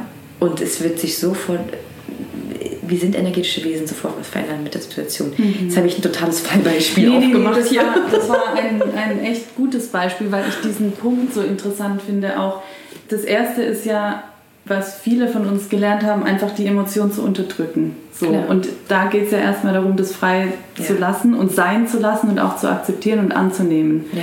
So, aber dieser Punkt, den du gerade beschrieben hast, den finde ich total interessant, weil da geht es ja dann in die Abwärtsspirale, wenn man sich da quasi halt reinfallen lässt und den Ausweg nicht mehr findet und dann andere schuldig macht, weil dann kommt man wieder in dieses Opferding Ja. Genau. und hat die Verantwortung für sich selber nicht mehr Ja. und ist dann irgendwie dieser ganzen Situation ausgeliefert, was auch jetzt, wenn ich jetzt von der Kreativbranche spreche, man ja auch viel sieht, dass leider viele Künstler in dieser, muss ich jetzt so sagen, in der Opferposition sind und sagen, ich bin der Branche ausgeliefert, ja, wenn ich den Job nicht kriege, ja, dann kann ich halt nicht arbeiten. Oder so, also jetzt mal extrem gesprochen, ne? Oder ja klar, ist es keine einfache Branche, aber die Branche ist trotzdem an nichts schuld, wie es dir geht. So. Ganz, ganz wichtiger Punkt, auf jeden Ja. Fall. Also ich habe irgendwann mal gesagt, wenn Menschen ja, ey, Entschuldige, es kriegt doch sowieso wieder Alexander Marina, äh, Maria Lara oder pff, Marina, Maria natürlich, ähm, oder äh, Konsorten und da habe ich auch gesagt, oh, stopp! Wenn ich nicht 100% oder 180% daran glaube, dass ich eine Möglichkeit habe, diesen Job zu kriegen, dann gehe ich doch gar nicht hin. Ja. Ich habe richtig den Leuten verboten, also irgendwann zu sagen, mir immer so komische Würmer in den Kopf zu setzen. So. Da, hatte ich aber auch schon ein bisschen innere Arbeit, wo ich dachte, ja, ah, krass, ja. das ist ja. Und da war ich sehr verteidigend eine Zeit lang. Und so, nee, höre ich mir nicht an, höre ich mir nicht an weil ich mich sozusagen nicht vergiften lasse, weil ich jetzt bin ja. ich dabei, weil ich sagen kann, du hab doch deine Überzeugung. Ich finde es traurig, weil es begrenzend, magst du meine hören, vielleicht beschränkt sie dich, vielleicht auch nicht. Mhm. Vielleicht funktioniert sie für dich, vielleicht muss ich die auch gar nicht bewerten. Mhm. Vielleicht ist sie ja nur für mich traurig, für dich funktioniert sie. Also das Feld wird immer beweglicher. Ja, ja. Um ganz konkret nochmal auf den Punkt ähm, zu kommen, Opfer und, und, und Ownen und so, und re-ownen. Also in, dem Moment, mhm. wo ich natürlich die mhm. anderen aus dem Spiel lasse, bin ich in meinem eigenen Kasperler Theater und da kann ja. ich eben auch die Figuren verändern und nicht da drin. Mhm. Ähm, auf der anderen Baustelle so. Und das als die Branche da als Beispiel zu nehmen, da gibt es so zwei Stellen für mich. Das eine ist, unterschätze nie, nie, nie die energetische Kraft und das, was, was, was, was, du, was du bist. Ja. Und wenn du ein Ziel hast und eine energetische Ausrichtung, dann wird die wohl landen. Und ich glaube, das kann man sich oft noch mit dem Bewusstsein nicht vorstellen, mhm. weil es ist eben nicht so, ich gehe zu einem Vorstellungsgespräch und dann, wenn meine Vita gut ist, dann wird es schon laufen. Alles findet unter zwischen den Türen statt. Es ist die ganze Energie, die durchfließt. Es gibt, glaube ich, ganz, ganz selten richtig schlechte Schauspieler in der Branche, die, die, die arbeiten. Es ja, gibt Leute, die ja. im Business da ein bisschen besser sind und sich ein bisschen anders aufgestellt haben oder sagen wir mal ein bisschen auf Yellow Press äh, ihre Arbeit machen und dann nicht so in der intrinsischen Arbeit. Das gibt es auch. Bleib bei deinen Werten. Hm. Wenn du das Gefühl hast, du, du bist noch kein guter Schauspieler, dann mach ein Coaching und geh wieder in die Arbeit. Und wenn du das Gefühl hast, du bist ein guter Schauspieler, aber die anderen sind doof, weil du nicht mitspielen darfst, dann geh da in die Arbeit und sag, okay, was, was, was kann ich denn tun? Also geh den ersten Schritt und sei bereit, auch dann äh, ähm, die Dinge ein Stück weit zu empfangen. Aber wenn wir zu Hause hinsetzen und Chips essen und auch das Mindset von keiner denkt an mich zu haben, das wird schwierig. Es kann aber genauso passieren, dass du in Heilung bist mit deinen drei Kindern und ein Angebot nach dem anderen kommt. Ja. Weil du energetisch heilst und ja. weil du Sachen abgeschickt hast, wo du hin möchtest und weil du einfach eine fucking gute Schauspielerin bist. Also ich würde das nicht unterschätzen. Ich bin jetzt seit 14 Jahren in der Branche und es gab Angstmomente, aber die sind immer weniger geworden auf der materiellen Geschichte. Mhm. Solange ich mit mir okay war, hatte ich eigentlich nie Angst, dass nichts kommt. Ich weiß es wieder nicht, was in diesem Jahr kommt. Seien wir ganz ja. ehrlich, ich weiß es einfach nicht. Ja. Ähm, ja. Und es kann einen Moment mal so ein Moment von, äh, krass, ich weiß ja noch gar nicht, was kommt. Mhm. naja, gehe ich mal Gassi. So, und dann geht es aber auch wieder. Ja. Aber dieses, äh, wenn du weißt, dass du deine Baustelle und Hausaufgaben gemacht hast, mhm. dann braucht es vielleicht auch ein bisschen Geduld. Mhm. Aber wenn du das Gefühl hast, du hast Hausaufgaben nicht gemacht, dann setze nicht, nimm nicht deine Hausaufgaben und pack sie an eine andere Baustelle. Sei dir deiner Kraft und deiner Macht bewusst. Du kannst nicht die ganze Welt kontrollieren, darum geht es nicht, aber du kannst allen Einfluss und alle Energie nach draußen frei fließen lassen. Und wenn die noch nicht fließt, dann, dann, lass sie, dann ja. geh rein und geh ja. die Schritte. Ja, das war so auf den Punkt gerade. Also es ist wirklich das, ich, ich sage immer, du hast eine Wirkung. Jeder von uns hat eine Wirkung. Wir sind Energie, kann ja, man jetzt langsam wir, auch ja, mal genau. so sagen. Physik hat es auch verstanden. ja, und was du auch gerade gesagt hast, ähm, wir senden immer etwas aus und wenn wir uns irgendwie, also wie setze ich jetzt an? Wenn wir uns zurückhalten, halten wir etwas von uns, also von unserer Energie, die eigentlich rausfließen will, raus. Wenn ich sage, ähm, ich möchte eigentlich gerne das rausmachen, äh, rausgeben, aber die und jene Umstände und eigentlich sollte ich es nicht und eigentlich kann ich es nicht oder mhm. so. Ne? Dann halte ich etwas von mir zurück. Ja. Aber eigentlich der Ursprungsimpuls war, ich möchte es rausgeben. Mhm. Sobald ich es nicht rausgebe, aus irgendwelchen Gründen, halte ich meine eigene Energie irgendwo zurück und gebe mir selber unterbewusst auch das Zeichen, dass ich es zurückhalten soll. So. Und ja. die, diese Wirkung, die gebe ich nach außen, ob ich will oder nicht. Ja. Und deswegen sage ich, wir haben immer eine Wirkung. Und wenn wir in Balance sind, im Reinen mit uns sind, dann haben wir eine andere Wirkung, als wenn wir irgendwo tausend Sachen zurückhalten oder, oder immer andere Leute oder Umgebungen oder Situationen oder unsere Geschichte beschuldigen dafür, dass etwas so oder so ist. Wir, also wir sind von nichts abhängig. Das ist, das ist unsere Geschichte, ja, aber das ist nicht unser Schicksal sozusagen. Es ist nur unser Schicksal, wenn wir uns dem ergeben. Genau. Dass es das sein soll. Ne? Ja. Nee, es ist genau das. Also es ist eigentlich alles, alles was du sagst. Das, ähm, wie, natürlich kommt jeder Mensch mit einer anderen Geschichte auf diese Welt und in, jeder Mensch hat auch einen anderen Auftrag. Ich glaube, mir ist nochmal wichtig an der Stelle zu sagen, gerade was die Branche betrifft, aber tatsächlich spiegelt sich das auch im ganzen Leben. Wir sind wirklich in eine Zeit geboren, wo wir uns kaum vorstellen können, dass es eine Qualität ist, dass es so viele wundervolle Perlen an einer Perlenkette geben kann. Wir haben das Gefühl, wir sind beim Staffellauf, oder nee, Staffellauf ist ein falsches Beispiel, bei 50 Meter Lauf oder auch 800 Meter Lauf und there is a, a winner, only one. Und das ist mir an der Stelle apropos auch ähm, Wirkung und Energie fließen lassen und sich auch einen Raum nehmen. Ja. Ähm, Nochmal total wichtig zu sagen, wir können niemand anderem den Raum wegnehmen. Mhm. Außer wir finden ihn blöd und sagen, ey Arschloch, geh mal, geh mal weg hier. Weißt du, was ich meine? Aber ja. du, wenn du in deine Kraft kommst, kannst du niemand anderem den Raum wegnehmen. Und es kann auch niemand in dir nehmen. Es kann auch niemand, ja. das ist nämlich die Quintessenz. Und ich habe irgendwann, ich glaube 2000, ich weiß nicht mehr, wurscht, vor geraumer Zeit hat mal, war ich unter den letzten zwei, dreien für irgendwas, was ich gerne gehabt hätte. Es war kurz vor Weihnachten und ich war wohl enttäuscht. Es war eine schöne Blondine, großbrüstig, auch schon mal im Playboy, die dann das Ding. Natürlich, das Erste, was ich mache, ich falle in die Bewertung. Ja, naja, ist ja klar. Ich bin ja dunkelhaarig und so bla bla bla. War auch noch nicht im Playboy und, und dann dachte ich irgendwann, jetzt ist Stopp. Jetzt hörst du mal auf mit dieser Jammernummer, die hast du dir lange genug erzählt. Wie kannst du denn noch auf die Situation drauf gucken? Dann habe ich die Frau gegoogelt und habe rausgefunden, es ist eine Frau, eine Mutter von drei Kindern mit Familie und bla bla bla. Und dann fand ich die auf einmal auch total sympathisch. Und dann habe ich gedacht, das war ihre Rolle.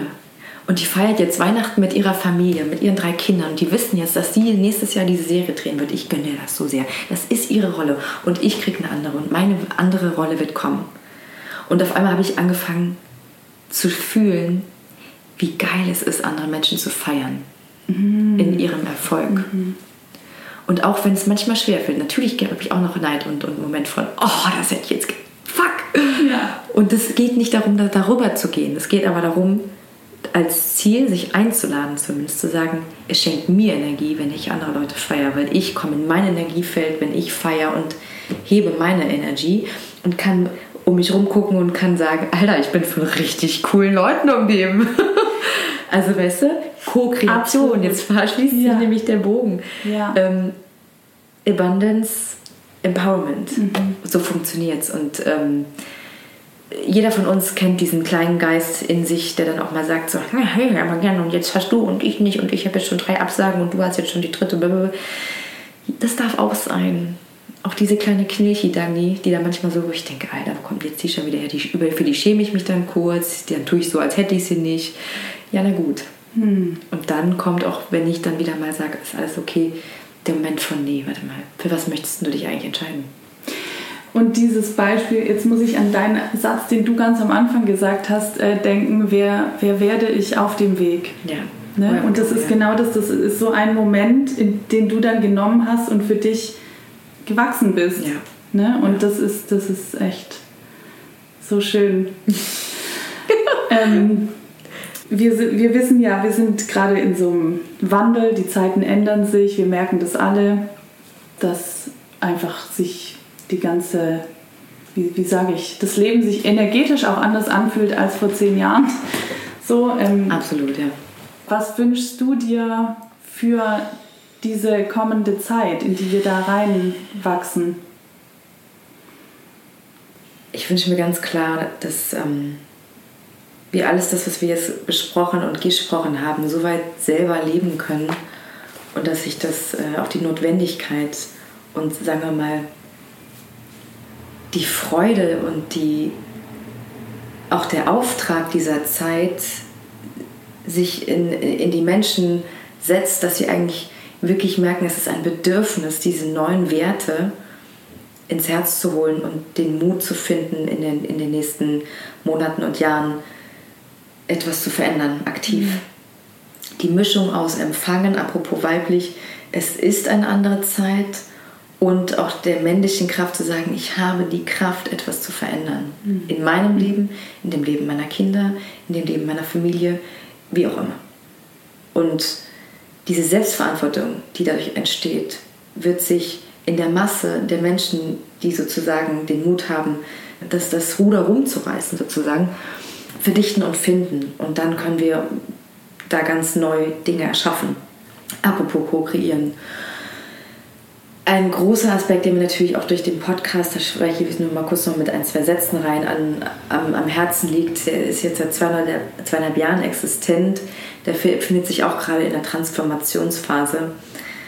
Der heißt Wie meinst Klimakrise Spatze? Das heißt, es geht mir um unsere ökologische Situation und das ist gar nicht der Ausdruck, den ich momentan dafür verwenden und finden würde, weil unsere ökologische Situation hört sich an wie ein Konstrukt außerhalb von uns selbst und ich glaube, bei allem, was wir besprochen haben, hat man, glaube ich, eins gemerkt, es, ist, äh, es geht um Verbindung.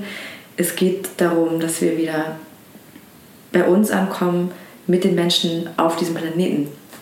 Und dieser Planet ist tatsächlich gefährdet, beziehungsweise unser, unsere Menschheit, unser Zusammenleben auf diesem Planeten ist gefährdet.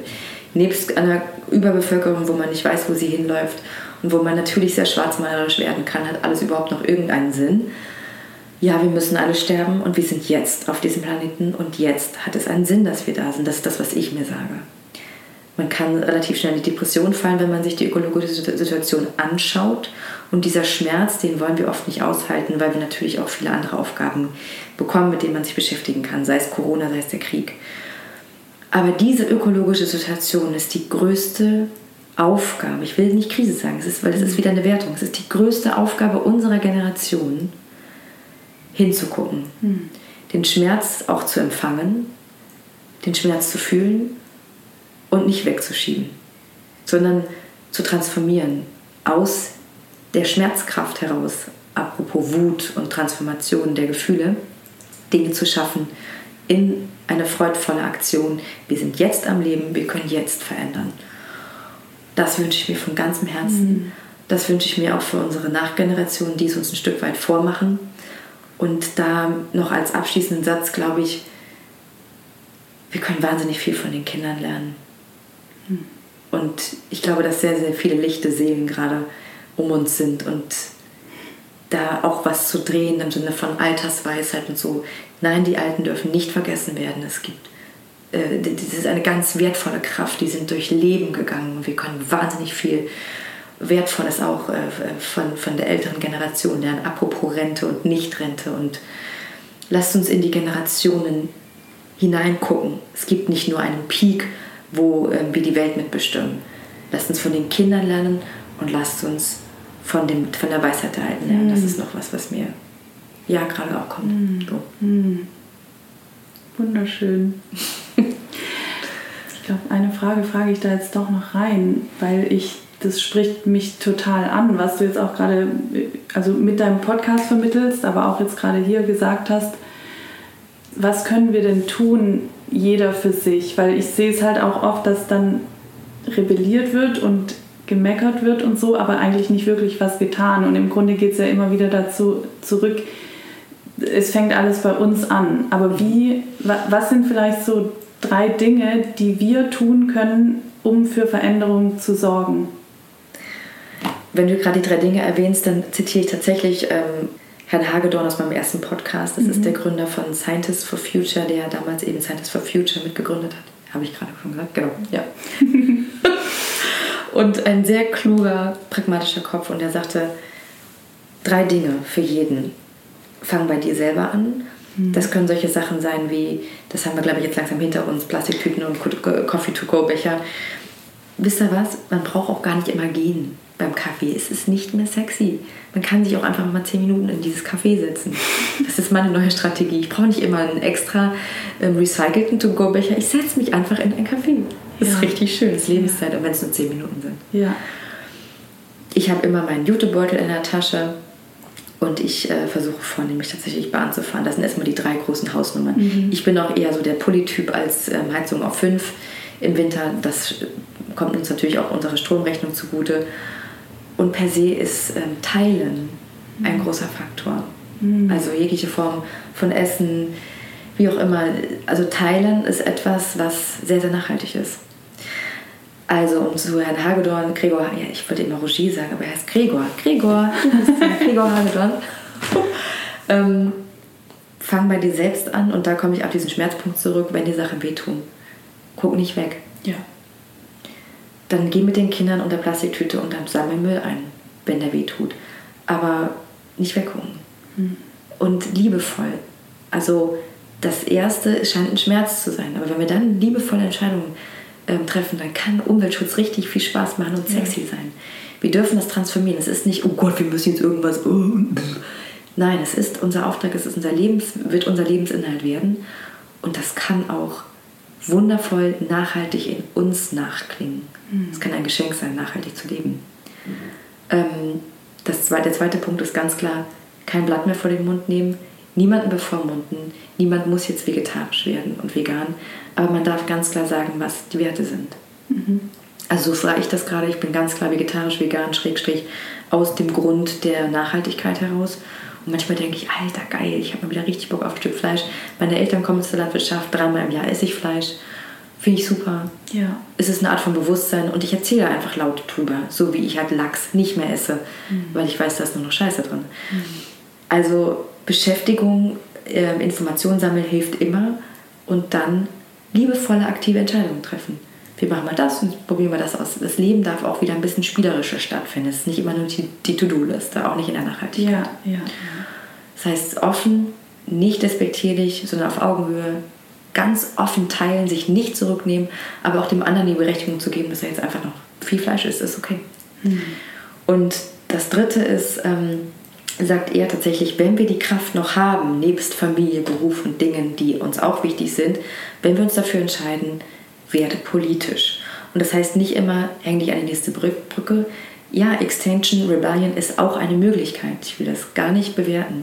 Das ist eine sehr kraftvolle Möglichkeit, die sehr starke Akzente setzt und die sehr wichtig ist, damit man, damit es einen Rüttler gibt.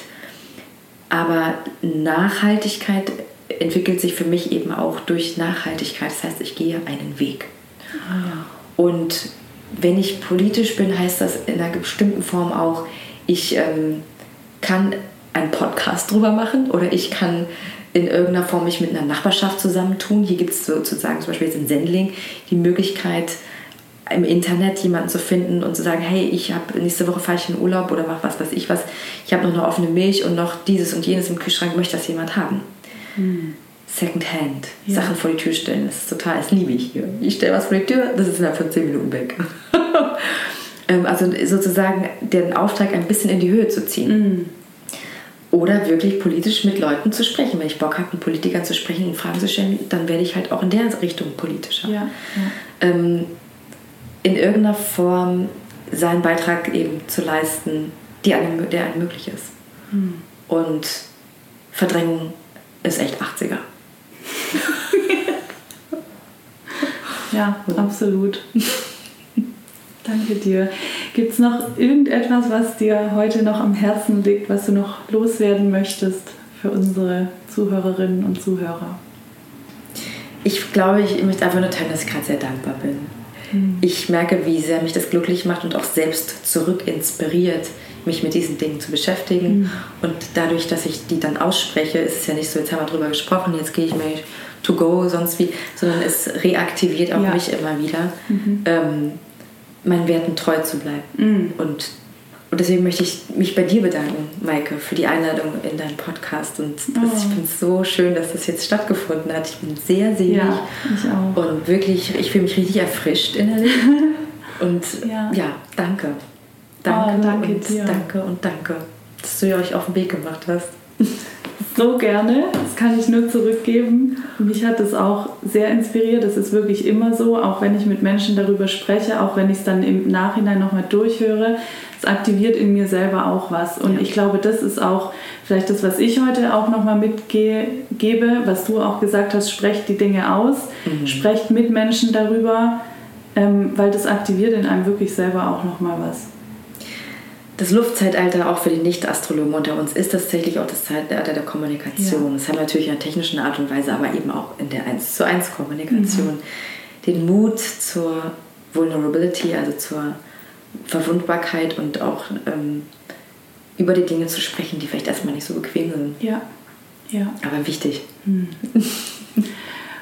Wo kann man dich finden? Wo kann man dich sehen? Was steht bei dir an? Wie kann man mit dir in Kontakt treten?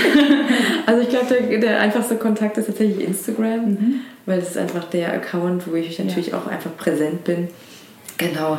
Ich weiß gerade gar nichts von Ausstrahlungsterminen. Das ist jetzt, wie es ist, aber wenn man Lust hat, das zu erfahren, dann tatsächlich, also ich poste das auf Instagram. Ja. Ich glaube, so roundabout ist es irgendwie so, also der Podcast, den findet man auch auf und über Instagram wie meinst Klimakrise, Spatzel und ähm, ja, der liegt mir sehr am Herzen und das ist äh, meine Form des, ich möchte was tun gewesen und nicht den Job aufzugeben, zu sagen, ich werde jetzt Umweltaktivistin, ja. ähm, sondern der, die Umwelt, der, der, Umweltaktivistin in mir eben einen Raum zu geben. Mhm. Und das sind eigentlich auch meine wirklichen wichtigen Felder und die findet man eigentlich.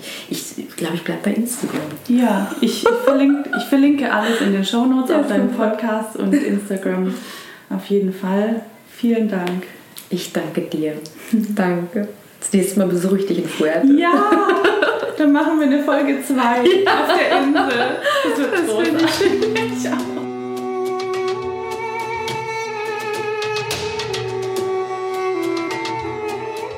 Ich hoffe sehr, dass wir dich mit dieser Folge inspirieren konnten, dass du etwas für dich und deinen Weg daraus mitgenommen hast.